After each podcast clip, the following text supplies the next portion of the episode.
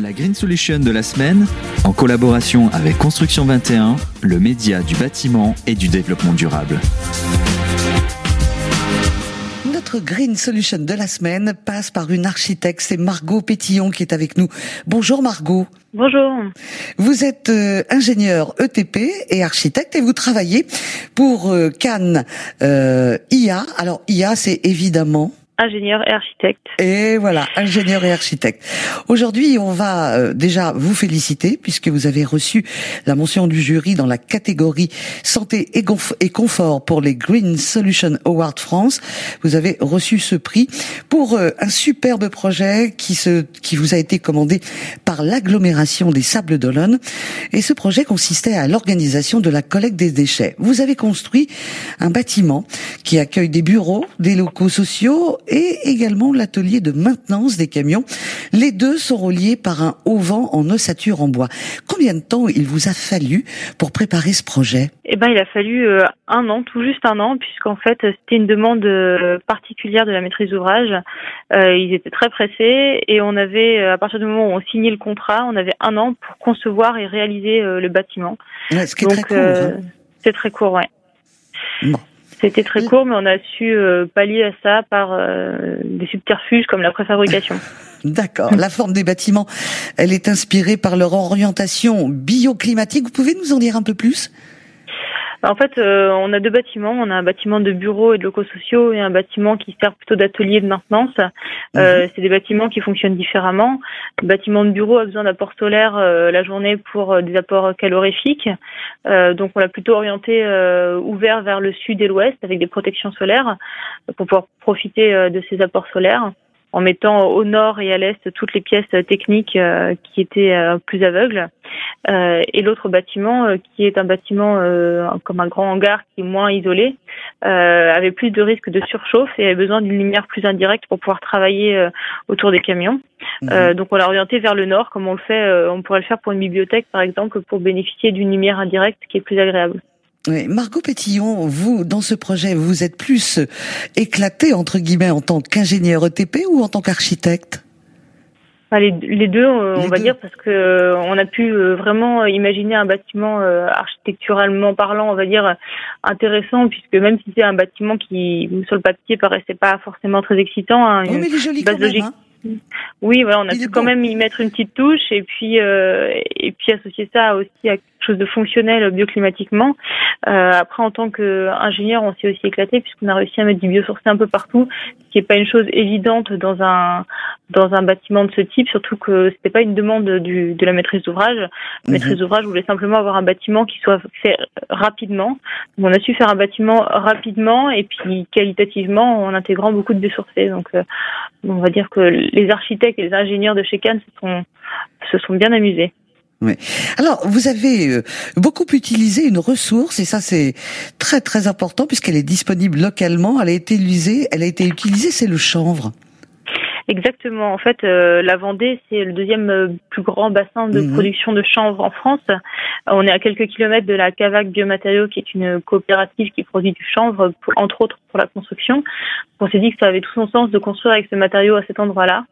Euh, et donc, on a utilisé la paille de chanvre, la Chenvotte, pour du béton de chanvre qui isole tout le bâtiment de bureau. et on a utilisé de la laine de chanvre, donc qui est, qui est fait à base de fibres cette fois-ci, pour la partie entrepôt. Mm, c'était tout à fait compatible avec euh, l'ossature en bois, c'est ça? Exactement. En fait, les deux euh, vraiment travaillent très bien ensemble. Euh, le béton de chanvre, il peut fonctionner avec tout type d'ossature, mais c'est vraiment avec le bois que c'est plus intéressant. donc, on a une structure bois pour les deux bâtiments et un remplissage en béton de chanvre pour la partie bureau et un remplissage en, en laine de chanvre pour la partie la partie entrepôt. Alors, autre question étonnante quand on voit le, produit fini, euh, la toiture a été choisie en teinte blanche. Il y a une raison particulière? Bah, c'est pour éviter les surchauffes. Hein. C'est quelque chose qui euh, qui est intéressant puisqu'en fait euh, ça permet de réfléchir la lumière au lieu de la capter, au lieu de capter la chaleur. Et donc pour éviter les îlots de chaleur dans les villes, on a tout intérêt à construire des toitures qui sont blanches. Mhm. Euh, si on revient euh, à ce qu'on construisait il y a euh, 20, 30 ans, ou, ou encore à peine 10 ans, est-ce que vous avez vu le progrès avec ce, ce cette solution écolo dont on a besoin hein, pour maintenant faire euh, vivre et poursuivre cette vie de la planète? Est-ce que c'est plus compliqué pour vous en tant qu'architecte, ou, ou vous vous dites c'est une nouvelle forme de travail qui est plus intéressante parce qu'on cherche des solutions innovantes? Je pense que c'est vraiment intéressant pour nous en tant que nous en tant qu'ingénieurs aussi euh, à côté en plus d'être architecte on, on, a vraiment l'approche constructive et matériaux et on voit pas du tout ça comme un frein au contraire euh, des nouveaux modes constructifs c'est des nouvelles portes ouvertes euh, pour la conception architecturale. Mmh. Alors, est-ce que vous pouvez me, me parler un petit peu de tout à l'heure Vous m'avez dit on a réussi à tenir les délais. Je crois que vous aviez un an et ça s'est fait en huit mois, c'est ça? Bah, le chantier s'est fait en, un peu moins de huit mois et mhm. le reste nous a servi à faire les études. Donc c'est des études qui ont été très très rapides. On a dû euh, vraiment aller très vite sur les études et sur les autorisations administratives. Donc euh, ça, ça a été euh, un vrai défi parce qu'en fait, bon, c'est un, un, projet qui est, on va dire, qui sort du conventionnel, si on peut mhm. si on peut parler comme ça. Donc, euh, Mais vous m'avez parlé de, de, petites astuces et notamment de choses préfabriquées. Euh, on était dans, dans quel domaine pour la préfabrication?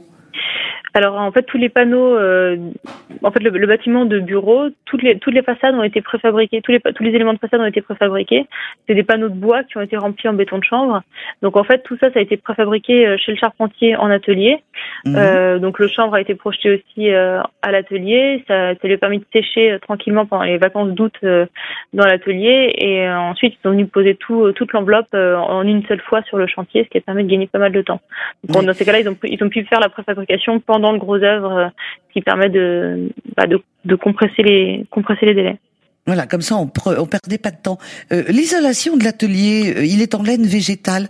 C'est une isolation thermique, phonique bah, c'est principalement euh, thermique. Euh, pour l'isolation phonique, euh, on va dire de ces bâtiments d'entrepôt, elle n'est pas forcément évidente à faire. Donc, ce qu'on a voulu faire pour pouvoir le meilleur, on va dire compromis économique et technique, c'était de, de scinder ces deux bâtiments. C'est pour ça qu'on n'a pas voulu accoler les deux bâtiments.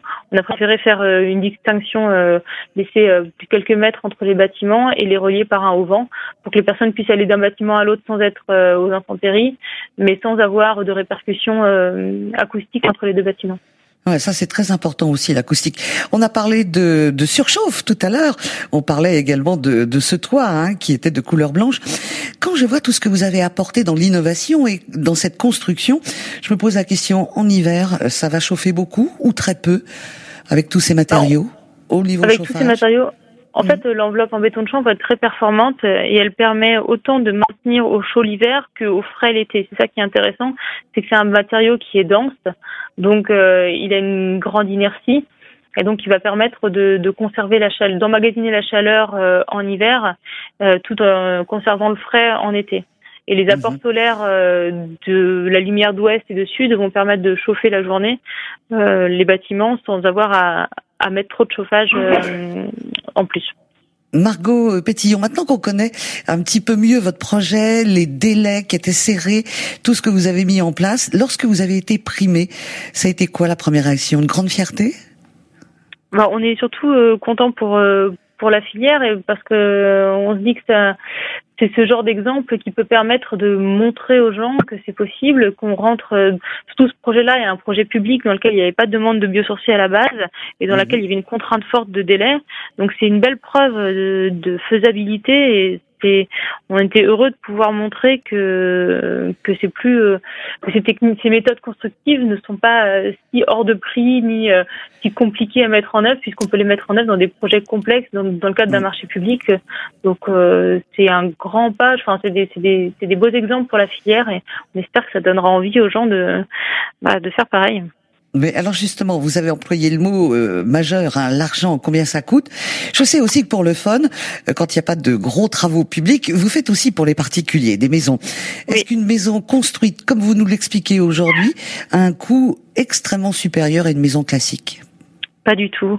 Non, non, ah, après, voilà, ah, bah, à prestation égale et à isolation thermique, à performance, on va dire, énergétique égale, on, est dans les mêmes coûts, on n'est pas plus cher que les autres.